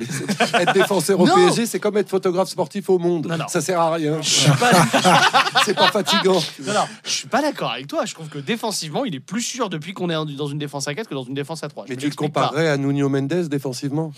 Non, tu non, non, bah voilà. non. Enfin, Nuno Mendes défensivement, c'est quand même pas génial non plus. hein. Mais par rapport à Ah, Hakimi, quand même, ouais, quand même. Oh. Non, mais Mendes, surtout euh, Hakimi, là, il fait des trucs extraordinaires. Il fait des passes lumineuses. Ouais. Euh, Franchement, il a, une, il a une vision du jeu. Là, on le voit sur le terrain.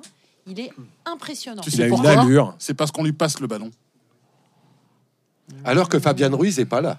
Ah oui. Le seul qui lui fait des passes dans l'effectif de oui, mais. Fabien Ruiz ne sert à rien. Alors, va au bout de ton, ta logique, Jean? Donc, au Maroc, on lui passe le ballon. À Paris, on lui passe pas le ballon à Ashraf Hakimi? Bah, il touche pas beaucoup de ballons. En fin de compte, quand il l'a, on a l'impression qu'il est inhibé. Quand il peut tirer, alors qu'il a une bonne frappe, il tire pas. Quand Ah, il cherche à faire une passe, Moi, il cherche en premier son copain. c'est aussi Je crois une sorte ça n'a de rien à voir. statut. Je crois qu'il n'y a pas Verratti qui fait moins la teuf, mais c'est tout. Au Qatar, tu peux pas picoler. À mon avis, bon, moi, c'est juste ça. mais- Je pense que c'est ça, toi? Non, je fais Tout de des suite, blagues. les je fais gossips. des Ouais, blagues. je pense, Je oui. fais des Ok. Hakimi, moi je le trouve splendide sur le le terrain. Il a une classe le incroyable. extraordinaire. Et c'est vrai qu'il a pas photo. il a pas le même statut euh, au Maroc aussi. Est-ce qu'il a déjà pris un carton jaune en entrant? Talal, oui. Non, mais, va- Ça non, nous mais situe on n'a pas beaucoup de temps, Greg. Non, nous, Greg, nous ramène euh, pas sur des, joueurs. là, euh, Ça suffit. Oh non, mais vous allez pas mais- vous branler sur Hakimi. Si tu veux même. parler derrière Allez, droit, tu me parles de change. Francis Liasser, bah, s'il par- te plaît, Greg. Explique-nous ce que tu n'aimes pas chez Hakimi. c'est Mais je, viens de le dire assez longuement. Défensivement, c'est une chèvre. Alors offensivement, Ah, pas il est pas mal quand on lui donne la balle et je, re- et je regrette que Messi ne la lui donne jamais. Défensivement, sur les contacts, il est inexistant et il Exactement. est d'une naïveté dans les dribbles. Total. que- naïveté et gentil. Voilà. Alors, passons le- à un autre joueur. Le moindre crochet, il se le prend à Kimi à chaque fois. Donc, Je pense que tu lui ferais un crochet, Jean. Hop, Bien sûr. ça passe quoi. Ah, grave. Bon, enchaîne, vas-y. Un autre joueur qui brille dans cette Bah, Coupe du on Monde. sait de qui on va parler tout de suite. Bah oui, vas-y, Parce qu'on Alice, a un amour lâchez-vous. Kylian Mbappé. Non, Merci. alors, Merci, oui, je- oui, mais merci non. Greg, merci. Ah bah ouais, Kylian, Kylian, là, Kylian, il, il prend ses responsabilités là.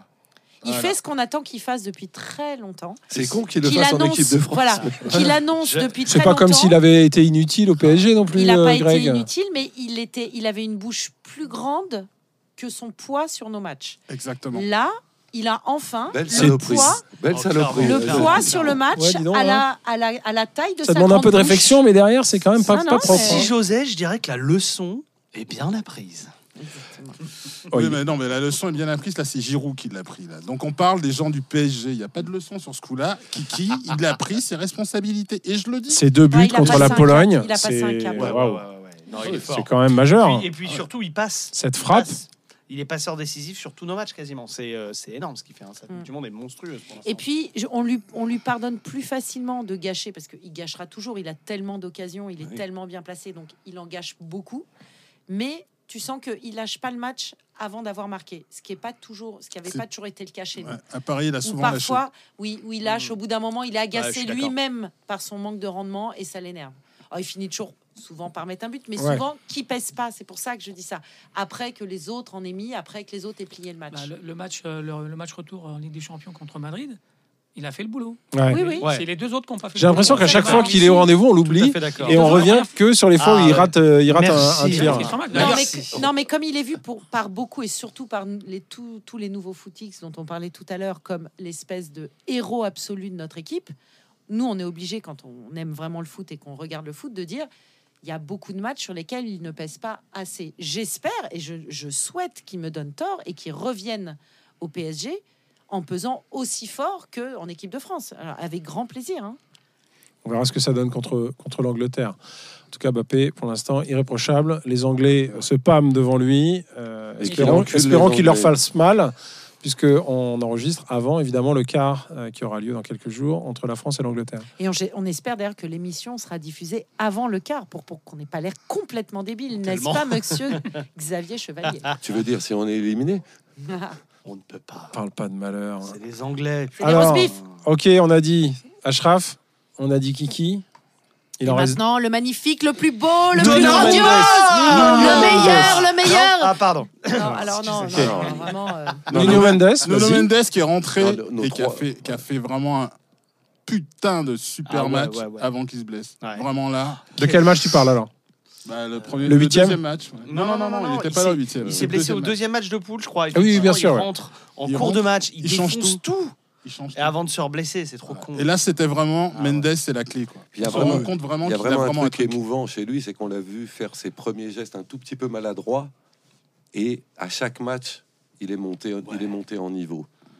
Et là, vraiment, Nuno, c'est la. Ah, c'est une la éclosion grande, devant grande nos yeux, c'est magnifique, vraiment, années. euh, Moi, ouais, j'adore. ouais. 20 ans, c'est son Ouais. oubli. 20 ans. C'est un bon Oui, ça. Ah ouais, Ouais, il c'est va un marcher, il recrutement va de ouf. marcher sur le monde. Ah ouais. Et ça permet de, rev- de, de parler aussi de Vitinha, qui rentrera à peu, à peu près à chaque match, en fin de match, Oui. il l'a fait. De Danilo, qui est blessé, mais qui sera notre héros, le parc chantera Danilo. Ça, c'est évident, parce que Tu te mets à faire des prédictions, toi aussi. c'est un joueur... bah, Attention, Il traîne trop avec Jean c'est vrai, c'est vrai, c'est vrai Non, que Danilo, là, ces c'est un derniers héros. mois. Moi, j'ai toujours aimé euh, Ouais, Danilo. irréprochable. Danilo. Et c'est marrant parce qu'on disait au début beaucoup avec Jérôme Réjas, que je vais, je vais citer ici, que c'était trop un, que c'était trop un soldat, Danilo. Il est malade, il a de la fièvre, il est au lit. Qu'en gros, le Danilo était trop un soldat pour le bordel de notre équipe. Mais moi, je crois qu'à l'inverse, Il il, nous faut va des soldats. bonifier notre équipe. Et puis c'est le seul qui est capable de- d'envoyer chier Neymar, Messi, Mbappé, de Ah ouais, il en gueuler, a Pas faux. vraiment sans que personne ne lui dise rien, parce Ouais. que son engagement est tel, son implication est telle. Oui, il est irréprochable. C'est un joueur parfait. Ouais, tout C'est vraiment un. C'est le soldat, En c'est fait, ce qu'on c'est avait dit. c'est le mec que tu as envie d'avoir dans ton effectif, tout simplement. C'est, il est pas parfait. Il a, euh, il a, l'engagement, bonne- ouais, il a un bon esprit d'équipe, il a un bon engagement. Voilà, c'est le mec que tu as envie d'avoir avec toi. Il est temps qu'il y ait une chanson sur Danilo. Ouais, ça, faut demander ça aux spécialistes. Parce que... Giscard, Mais il y en a déjà une, hein une sur Danilo, oh, oh, oh. Ah, oui. Ah, et voilà Non, non, pour faire plaisir à Aurélien, il faudrait que ce soit Danilo. Lo, lo, lo, lo, lo, lo, J'ai essayé de l'éviter. Au contraire, elle essaye de, de changer ça. Je, je te rappelle que je fais Ok. des blagues là-dessus, mais que ça me rend dingue qu'ils chantent que des lololo Mais, maintenant. mais on est là. C'est devenu pour un ça. running Et gag. sur- surtout qu'on nous a donné une explication en première partie sur la durée des chants. Ça rend fou. Qui non, mais explique- même. Qui explique le. le- Enfin, il y a des chants plus courts et des chants plus longs, mais c'est 80% des nouveaux chants, c'est lololo. Et hein. sans parole. Ouais. Invariablement Ah oui. sans Ah bah, parole. lolo. Vous l'avez Oui, déjà dit. C'est vrai que dans la première partie, j'ai appris deux, trois trucs assez intéressants. Je pensais aller m'ennuyer ferme, mais en fin de compte, avec ces deux trucs-là, ça a tout relevé. Non, mais c'est vrai, vous avez dit des trucs là vraiment très, très intéressants. C'était pas mal. hein. A l'impression que c'est les paroles de l'hymne euh, espagnol, quoi. Peut-être.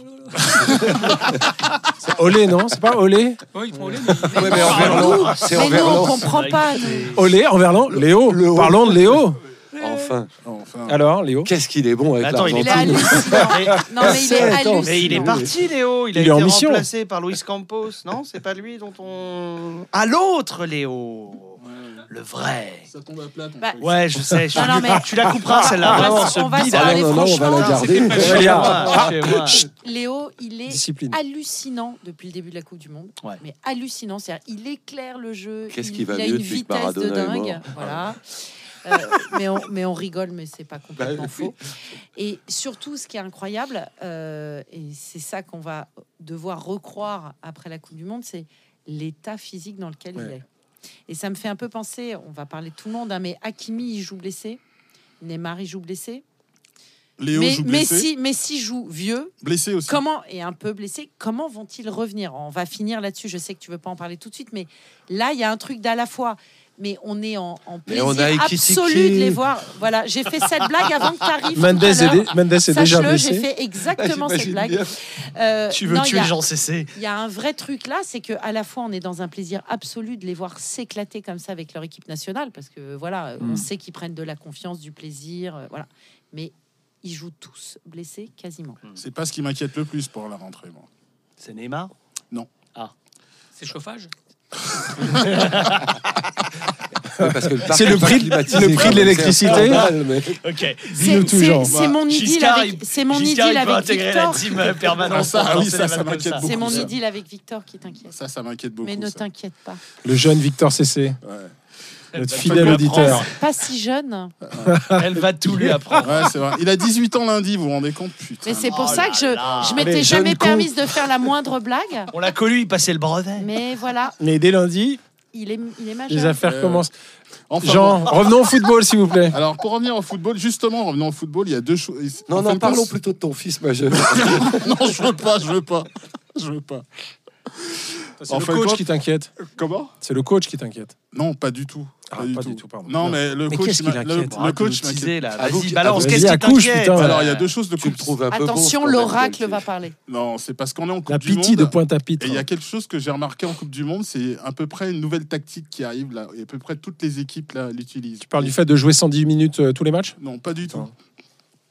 C'est euh, le fait que les, euh, durant les attaques, il y a un nouveau truc là où on a des espèces de centres arrivés de je ne sais où qui partent du milieu de terrain, qui arrivent hyper fort, hyper rapide. Vers le point de pénalty. Et j'ai remarqué que pratiquement tous les gardiens de cette Coupe du Monde, même des petites équipes, sont meilleurs que Donna. Avec cette Ah, nouvelle tactique qui arrive, Bien là- sûr. et souvent la nouvelle tactique de la Je Coupe me du disais, Monde. on va pas parler de Donnarumma, il la joue Ah, pas. mais écoutez-moi, écoutez-moi, écoutez-moi. Écoutez-le, écoutez-le. Vous savez bien que les nouvelles tactiques arrivant en Coupe du Monde reviennent en club, généralement. Quand tu dis que tous les gardiens sont meilleurs que Donnarumma dans cette Coupe du Monde, tu inclus. J'ai pas dit tous les gardiens. J'ai pas dit tous les gardiens. Tu inclus également Navas ou pas? Non, moi je demande. Bah, ça, c'est- Ah bah, c'est Keylor Navas, Ouais, de quoi euh, tu on peut parles, même toi pas le comparer à Je veux Donnarumma. dire, non, même, non, le, non. attends, mais, Il a mais- pris plus de buts que le Maroc par l'Espagne. Attends, mais même- ah, incomparable. même le gardien suisse, Mais est je te meilleur que signale que Donna. Donnarumma, il a regardé ce match-là. hein. Mais je reviens au football. Tactiquement parlant, c'est un truc qui va revenir dans les matchs qu'on va voir. Et ça, c'est très mal pour Donna. Et nous, on est mal. On a intérêt à la gagner vite avant que ça arrive vraiment partout. Parce qu'on est mal. Parce que ça, c'est une tactique où Donna est le plus mauvais. Les balles forts en l'air, il est nul. Et tu penses Et pas là, qu'il on est très mal. Mais attends, attends, Il attends, fait évoluer excusez-moi, quoi vous parlez Ou mal changer de son Donnarumma, c'est- excusez-moi. ça Quand C'est pas de sa faute, il louche. Oui, c'est vrai. Ah, oui, c'est vrai. Réja, c'est Bon. Dire- pas là pour la faire, t'es pas obligé de le remplacer. Mais enfin, on a pris un gardien qui louche. Je veux dire, à un moment, si la balle, elle est très très en hauteur et qu'elle retombe d'un coup en puissance, c'est impossible pour un mec qui louche. Bah, De toute façon, la seule chose qu'a Moi, je Donna- sais, je louche. La seule chose qu'il y a de bien avec Donnarumma dans euh, C'est relance. C'est relance. Non, c'est c'est- c'est celui qui passe le plus de temps avec les supporters après les matchs. C'est Il vrai. leur offre toujours son maillot et Il a ses un gants après les matchs. Messi à cet égard. Ah ouais, Très mais c'est incroyable. On dirait qu'il a envie de se faire aimer. Il a un problème, ce garçon, je vous dis. franchement. Ouais, il veut nous séduire. D'accord, donc Ça on parlait étonné. des joueurs de la coupe du, des Parisiens de la Coupe du Monde. Il a réussi à nous placer Donnarumma, qui Ah non, ne joue on- pas la Coupe du Monde. On parlait de tactique. D'accord. Ce qui, qui se passe à la Coupe du Monde, où nos joueurs sont très bons sur cette tactique. Parce que j'ai vu Mbappé le faire, Messi le faire, Neymar le faire, Nuno Mendes Eh. Pardonne-moi, mais avec une bonne Toujours. défense, avec une bonne défense, est-ce que ça, ça Mais non, ça- tu Ouais, peux pas avoir une bonne défense avec un gardien pareil, ils ont peur. Ah, pardon, alors, d'accord. De toute façon, c'est la faute du gardien, du coup. Dans tous les cas. Non, Non, non, du mais je voulais gardien, juste être non. sûr, de hein. Donnarumma, oui, pardon, oui. bien sûr, Bien bien Alors. sûr. Ça ne peut être que de la faute de Donnarumma, Qui d'autre quoi qu'il se passe. Donnarumma, c'est un Non, peu mais le- à un moment, on va devoir. on- on- Ah non, je vais laisser. passer Donnarumma, c'est parler un peu le notre Gilbert président. Montagnier. Quoi. Quand il dégage, tu sais pas, il, il fonce, mais il sait pas où il va, Merci. quoi. Alors de louche, Merci, on est passé à Giscard. non-voyant. Toujours Bon. sous les sunlights des tropiques. Viens danser. Je me rappelle de t'avoir entendu ici dire les joueurs du Paris Saint-Germain, je les aime tous. Oui, mais j'aime Sauf- Donnarumma d'un amour haineux intense. mais je- Le concept Non, mais, d'amour mais haineux. le pire, le pire Romain, c'est que dans un an ou deux, j'aimerais Donna comme finalement j'aime Apula Edel. Comme Ah j'aime- putain, mais les comparaisons, enfin Je savais que ça te Ah, plairait. Sérieusement, mais vous êtes fous Apollo était un vrai gardien, merde. Oh. Alors, Ah oui. était un vrai gardien avec Ah, je vous un ferai faux rendre âge. gorge. et aveugle. Bon, il mais avait, sinon, il avait était 12 ans, sympa. mais bon. Alors que Donnarumma louche et il a 23 ans. Ok. Et il a une grosse calvitie aussi, c'est très. Qui d'autre a brillé Ouais, terrible. Tu parles beaucoup pour un mec sans cheveux, toi, hein Là, justement, J'ai pas de calvitie, moi. Oui, c'est ce que disent Non, tous les mecs lui, sans lui cheveux. il se rase la tête, ce qui n'est pas Ouais, ton C'est cas. ce que disent tous les chauves. Qui d'autre a brillé? Tu devrais Bah, te raser, évidemment. Neymar. Non, mais on Neymar, n'en a pas Non, parlé parce il que. n'a pas brillé spécialement, cela dit à la Coupe Ah, je du suis Monde. pas. Non, mais il a joué, mais il n'a pas été. Non. Bah, Oh, il est quand a- même, il est quand même- que- bah, tu parce vois la différence beaucoup. Brésil avec ou sans hein, quand même, faut pas déconner. Oui, mais à la limite, ça, met plus en question les autres joueurs. Ah, mais qui- je suis d'accord, mais justement. est là, Oui, mais de la même manière que t'enlèves, à mon avis, t'enlèves Mbappé de l'équipe de France, euh, l'équipe il a- de France perd sa superbe. théoriquement, je suis un milliard de fois d'accord. Sur les deux matchs qu'il a joués, je peux pas dire, moi qui suis euh, un ultra fanatique, gros Némariste. je peux ouais. pas dire qu'il est. Je te suis sur Twitter, je peux Alors, moi, je me- créativité. Je me euh, permettrais, euh, Greg, de dire un truc, je le trouve extraordinaire par rapport au- à la blessure qu'il a. Oui, C'est-à-dire Ouais, que ouais. jouer avec Aucun une problème. entorse à ce Mais niveau-là, tu ne doutais pas qu'il le ferait. jamais. Parce que tu savais qu'avec. Il, il est collectif, il est, il est collectif, il est moteur pour son équipe, et ça c'est un truc. dans les Non, dernières puis Il y années, a des ouvertures, des avant-dernières Oui, oui. places extraordinaires. Mais dans les dernières années, moi, j'avais, j'avais tendance à, il avait tendance à m'énerver parce que il, il en- il laissait trop de prendre le jeu à son compte dans l'individualisme. Et là, aujourd'hui, il est beaucoup plus collectif. Il a compris l'apport qu'il pouvait avoir pour une équipe dans Et son c'est là on n'a jamais été d'accord. Tout en faisant également des dribbles incroyables. individualiste. Non, mais il y a Tout en aussi faisant qu'il est dans une forme. En dehors de sa blessure, il est dans une forme forme dans laquelle il a rarement été est avec Paris. altruisme. Jean, Il a toujours été dans une fois, Jean extraordinaire et c'est là où réclame la parole. d'extrême mauvaise au lieu de couper la parole. Jean Jean, ressemble pas. on Jean t'écoute. qui lève la main. Incroyable. Un, bon élève au Bien élevé. Ah, le prof fait partie du, du plateau. Hein. Emery qui est maintenant assis sur le canapé. C'est pas la peine de lever la main. Non, ce que je trouve, c'est que nos trois stars, en fin de compte, ils ont quelque chose d'en plus. Et là, on le voit. C'est que là, ils jouent sous la pression. Je pense que Mbappé, il a une pression pas possible là, parce qu'ici, je pense que Kylian. Je comprends, Macron lui a dit reste en France. Ouais, ouais, non, mais même, même, non, mais même s'il n'était pas resté, il se rend compte dis. que l'équipe là, euh, sans lui, c'est pas la même. En fait, ça, depuis, le, compte. depuis le départ de Benzema, Ouais. Même- il, a dû prendre, il a dû prendre ses responsabilités, Ouais, ouais. ce qu'on attend de lui. Je suis pas ça. sûr que le départ de Benzema le dérange. Ouais. Non, c'est ce que j'ai dit. Il a dû prendre ses responsabilités. Voilà. Donc tout d'un coup, il, bah, il prend de sa superbe. Et c'est là-dessus où je trouve que nos trois stars jouent vraiment sous la pression, une pression incroyable. Messi, je vous en parle même pas de la pression qu'il a. Et Neymar, franchement, le penalty, le penalty de Neymar, maintenant, c'est devenu quelque chose, mais de, ça va. Ah bah, c'est la terreur dit- de tous les gardiens. Cela dit, hein. la, panenka, la- la panenka d'Ashraf m'a rendu très Ah là là Ouais, là là, on Elle elle m'a fait beaucoup de Non, mais c'est pas- couilles. non, on mais c'est aime, pas la aime, même, parce que-. Ashraf, il va pas faire 10 panenka d'affilée s'il a dit. Vous vous rendez compte de ce qu'il fait à chaque fois? Disons que le monde entier maintenant, c'est le Exactement penalty. comment il, il Tous les gardiens, c'est ça. Vous là, c'est un il truc de dingue. Et il Finis les marque. phrases, essaye. La pression qu'il a, déjà en jouant, en étant blessé, revenir, aller tirer le penalty et jouer Avec sur le sa Brésil. technique habituelle. Ah ouais. Et jouer pour le Brésil, parce que c'est vrai qu'ici, on se rend pas compte de ce que c'est. Je pense que là, euh, au niveau des Corones, là, il passe peut-être au-dessus des deux autres, mais les, même les trois, je trouve là, putain, Paris, c'est magique. Rien que ce coup-là, merci les, merci les Qataris de nous les avoir ramenés, c'est là. hein, franchement, Ouais, mais là. question Coronès, là, quand même. hein, La panenka d'Ashraf. euh, Ouais, elle est folle. Oui, Bah, oui, oui, oui et non, oui et non, non. parce que s'ils la ratent, ils ont quand même déjà deux tirs au but d'avance. Oui, Ouais, mais ça Oui, mais ça meurt peut dans les Ouais, 15 repartir. jours. ouais, ouais, ouais. Ouais, ouais, mais je pense pas que ça vaut le, ça vaut le mec. On, on l'attend là-dessus. Tous Il les meurt- matchs, on l'attend là-dessus. Vous vous On rendez compte pas que là, autant on quand on découvrira sa romance interdite. Il y a un truc qui est vrai, c'est que si on prend Mbappé, Messi, Neymar, leur équipe nationale n'est pas la même quand ils jouent ou quand ils jouent pas. Euh, Hakimi, ouais. c'est pas le- la cheville euh, ouvrière. Enfin, Non, si non. s'il a une cheville ouvrière, c'est justement pas le, le diamant de, de, de- Ouais. de son Ouais, équipe. Alors que tous les trois, c'est vraiment le pivot qui attire euh, les regards. Bah, Et D'ailleurs, il y a un truc sur Mbappé, c'est que il obsède tellement les défenses. T'as l'impression qu'il aspire tout le monde sur lui. c'est ça qui Et est c'est- super. et Il c'est ce qui ouvre. Il libère. euh, Et qui fait qu'un il Giroud va marquer des buts. Mort. de dommage qu'on neuf. n'ait pas de Dembélé à Paris non, mais vous savez qu'il profiter de ça. vous savez qu'il y en a qui veulent faire signer hein, Giroud à Paris. Je l'ai vu passer. Il y en a qui veulent faire Giroud à Paris Non, aussi. Ah, Il y a avant, tous les avant. bruits qui courent, de toute façon. Giroud. Giroud, Giroud. Giroud. Giroud. À Paris. Là, les dernières rumeurs, ça parle de. de- sais, les rumeurs typiques Coupe du Monde. Euh, Nasser, il a parlé de Bellingham, de, Oh de l'Angleterre. Bah ouais, non, mais un Oh. Anglais à Paris. Écoutez, depuis Beckham, on n'a pas vu ça.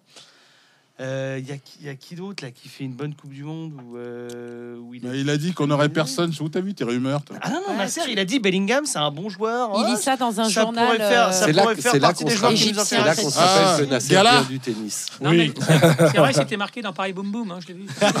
Voilà. On a les mêmes lectures, Giscard, je le savais. Je crois que c'était Les Gala. lectures Merci des années Giscard. 1970. Merci, Giscard. On a les mêmes lectures, Giscard. Tu savais que tu dirais ça quand t'étais petit un jour Absolument pas. Ta mère, elle va être fière de toi, tu sais. T'as réussi dans la vie. Je vais enfin pouvoir lui faire écouter un podcast à ma maman. T'as un passe Navigo, t'as rencontré Giscard, t'as réussi dans la vie. Et tu n'es pas juif. Oui, mais je suis plus avocat. Merde. c'est pas grave. Ouais, mais t'es toujours menteur. Ah, ça va. Vous voulez euh, finir parce que tu as commencé ta, ta phrase en disant euh, Nasser a dit. Euh, vous voulez commenter ce que Nasser a dit d'autre? Euh, On a déjà parlé, nous, Sur dans la première stade. partie. Sur le Sur stade Histoire d'enfoncer le clou, je sais pas, pense Greg. qu'on a tout Je pense hein. qu'on changera de Nasser avant de changer de stade. Ah. Dieu t'entende. J'espère. Ouais. Je pense que Nasser a fini. sa- mais t'entends la dépression, là mission. Et là, Ouais. je. Ah, pardon, pardon, pardon. Clairement, l'idée de quitter a le Parc des Princes nous déprime. Mais Jean, il, a, il il t'en a rien à foutre, en fait, De quoi? De changer de stade. Mais Jean, n'a-t-il jamais eu quelque chose à foutre de quelque chose? Bah, changer. euh, Non, non. Le, le- le truc, c'est que je veux pas me mettre la rate au courbouillon sur un truc que je peux pas contrôler. Donc, euh, Ok. voilà, tout simplement. Si on me demande de choisir, bah, bien sûr, je reste au parc. Alors que nous, Attends, on fait que ça Attends, 24 mais non, heures mais le mec, il peut 24. pas dire ça et être supporter du PSG en même temps. T'as aucun impact sur le PSG. Mais Pourtant, tu te mets la rate Il y, a au une, bouillon. il y a une loi de la République là qui est interdite là. Oui, euh, la passion. La passion, mon cher Jean. C'est ta passion. La passion Alors. te force à, à ressentir. Finissons sur nos- sur joueurs. On peut pas contrôler. Donc, euh, voilà. qu'est-ce que tu en penses Non, moi je pense que ouais, vous êtes plus plus plus euh, habitué du, du parc que moi, mais euh, enfin tout me porte à croire que s'il fait ça, d'abord que un, ils ont pas du tout envie de racheter le parc, ils ont plutôt envie d'aller construire un nouveau stade Ça, ailleurs. Euh, ils en ont construit des magnifiques au Qatar et, et d'en faire un à Paris, euh, comme un- ça fait penser à Tottenham avec leur stade à un milliard qui fait rêver tout le monde, euh, enfin tout le monde, voilà, Euh, Instagram et tout ça, qui rapporte plein de blé et puis surtout qui est une grande vitrine. Donc j'ai, moi, pour moi, il me semble que le projet c'est ça, mais à la limite, je rejoins Jean, on peut rien y faire, voilà. Mais surtout, ce sera la fin d'une histoire, voilà. Peut-être qu'il y a une nouvelle histoire qui s'écrira après, Euh, voilà. Donc merci de me demander mon a avis, euh, Grégory, ça me, ça me, ça me touche. Euh, Ah non, finissons. la vie des autres, je le connais. Finissons sur une note euh, euh, projective. Euh, nos, nos vedettes là, qui sont encore en compétition, Ashraf est encore en compétition. Euh, Et je serai le premier à me Lequel qu'il joue à Paris. c'est Lequel marque. lequel ira le plus loin? Alors, lequel ira le plus loin? Dans la compétition de La, la, Coupe du Monde. ouais. bah, On est chauvin ou on n'est pas chauvin? Bah, franchement, c'est pas là. Ah, c'est Franchement, chaud. le, le- C'est le- chaud. Moi, je suis chauvin, c'est le Brésil. Ça sera pas Ça l'Italie, peut, être, ça peut être France-Brésil. Non, hein. ce sera pas de la Rouma ni Marco Bah, Verratti. de toute façon, je pense que le niveau, le niveau est en train de s'élever là à chaque match là. Et euh, bien difficile de faire une projection. C'est vrai que le Brésil nous a euh, est tous explosé. Ouais. Je pense que si les- jeu. On Ils ont surtout explosé la Portugal, Corée hein. du Sud. Le Brésil et la Le France, Brésil- ils sont un peu trop bons, un peu trop tôt. On, évite, on Ouais, mais la, gro- la le grosse Portugal, hein, différence pour moi entre le hein. Brésil, le Portugal et la France, par exemple, c'est que nous, on est déjà en équipe B, on n'a pas de banc. hein. Je, je dis ça Ouais, parce que tout à fait. Mais On je fait- on Portu- Mais je mettrais La France, c'est le Portugal. euh, Portugal très haut. Portugal haut, plus en hein, Ouais. Portugal haut. Moi, je serais pas surpris de voir Vitinha champion du monde. Et moi, j'en très heureux. Danilo, champion du monde. Bon, Putain, alors, Non, mais il y a, il y a un truc, y a un truc très particulier pour nous cette fois-ci. Moi, j'ai l'impression qu'on joue un peu là en équipe de France, comme euh, on peut jouer en équipe, en club, quand tu as un mec qui se fait sortir sur carton rouge et que c'est injuste. Comme là, on a plein de gens qui sont pas là, qui sont blessés. Tous les mecs de l'équipe B se sont mais surchauffés pour Arrête de jouer rêver. c'est- équipe B, Aurélia, pas. là. équipe B, Aurélia, faut le dire vite. Hein, Dizazi, ça sera toujours mais- Ouais, je suis désolée, on a beaucoup de joueurs à Qui des sont pas titulaires dans leur club. qui sont soit pas leur club, soit qui n'avaient jamais joué une Ouais. grande compétition avec l'équipe de France. Tu pensais à qui On a plein de mecs de Koundé, 20 pardon ans. Non, mais on en a. Non, mais- Non, non, mais tu Non, vois, mais- euh, c'est- une vraie question. Mais même un Chouameni, tu l'as beaucoup vu, toi, dans des, des matchs de Coupe du Monde? C'est Non, sa première. Monde, Non, on est Non, mais ce que je veux dire, c'est Ouais. que on a plein de très jeunes joueurs qui découvrent euh, l'équipe de France à ce niveau-là et tout. Et je nous souhaite d'aller au bout.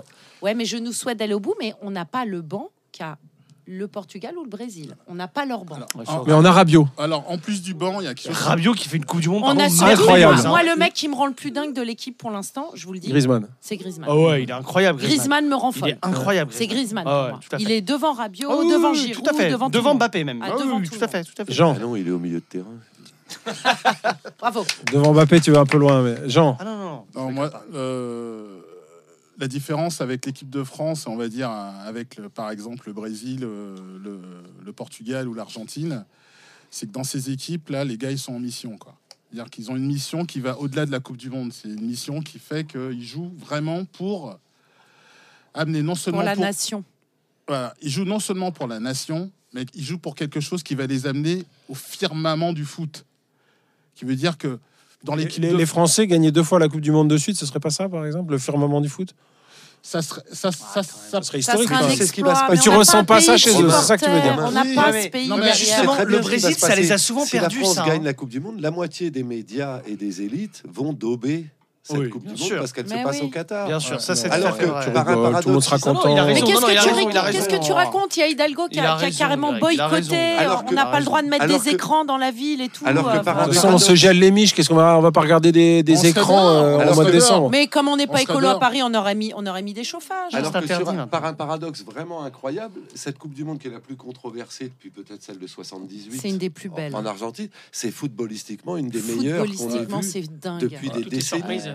Ça Alors, joue quoi. Après, Ça le, joue au foot. le De- Brésil, pardon, mais le Brésil n'est jamais plus fragile que quand il, a, quand il y met du sentimentalisme. Souviens-toi d'ailleurs, le, le 7-2 face à, la- face à l'Allemagne, ils sont tous avec le maillot de Neymar qui est blessé en mode Ah, on va jouer pour Ouais, toi là- Ils se prennent une branlée Là, monumentale. là, ils ont mieux que ça et ça va m'amener à une prophétie. Oh. Ils ont sorti fichiers de Pelé. Pelé. Pelé. Et Ouais. je vous Ah oui. annonce que si jamais Pelé meurt le jour de la finale de la Coupe du Monde, le Brésil gagnera. Même s'ils On sont pleure, pas en on finale. pleure.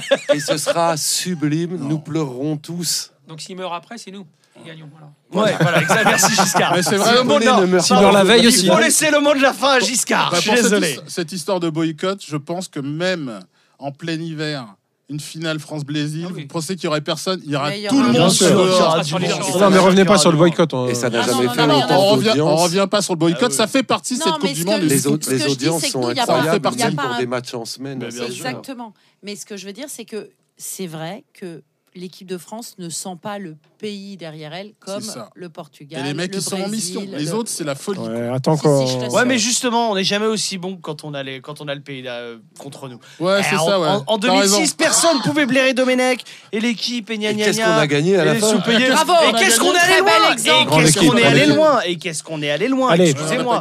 On est allé plus loin que le. Brésil qui avait toute l'équipe derrière lui. Comme vous êtes- le pays derrière lui. Le mot de la fin pour Giscard. Maintenant, tout le monde aime Domenech. Exactement. Tout le monde le kiffe. en commentateur, il est bon. Hein. Quel Vous enfer. êtes Même arrivé en retard, donc il va falloir qu'on coupe, euh, qu'on arrête, euh, pas- qu'on libère le studio, tout simplement. hein. Certains étaient à l'heure, certains étaient en retard. Merci à tous. Merci Giscard d'être resté pour cette deuxième Merci à tous. partie. Merci, Et Giscard. euh, ben voilà, on va, on va continuer cette soirée d'ailleurs, en coupant les micros. Chez Jackie et Michel. Chez, Moi, chez je Michel et trouvais Jacques. pour le boycott, c'est à la mode. Euh, Au revoir. Chérie, c'est pas vrai. Je te jure, c'est pas vrai. Allez, on essaye de revenir avant 6 mois. hein, euh, voilà, parce que là, ça fait déjà quelques mois qu'on n'était pas venu. On essaye de revenir un peu plus tôt. euh, C'est de la continuer faute de à Grégory lire. Virage. Il y a quelques articles euh, récents Jérôme sur notamment cet Jérôme. amour du Parc des Princes pour les supporters historiques et les supporters tout court euh, du Paris Saint-Germain. Merci à tous et à très bientôt. Bye bye. Bye bye. They come around, but they never come close to. They come around, but they never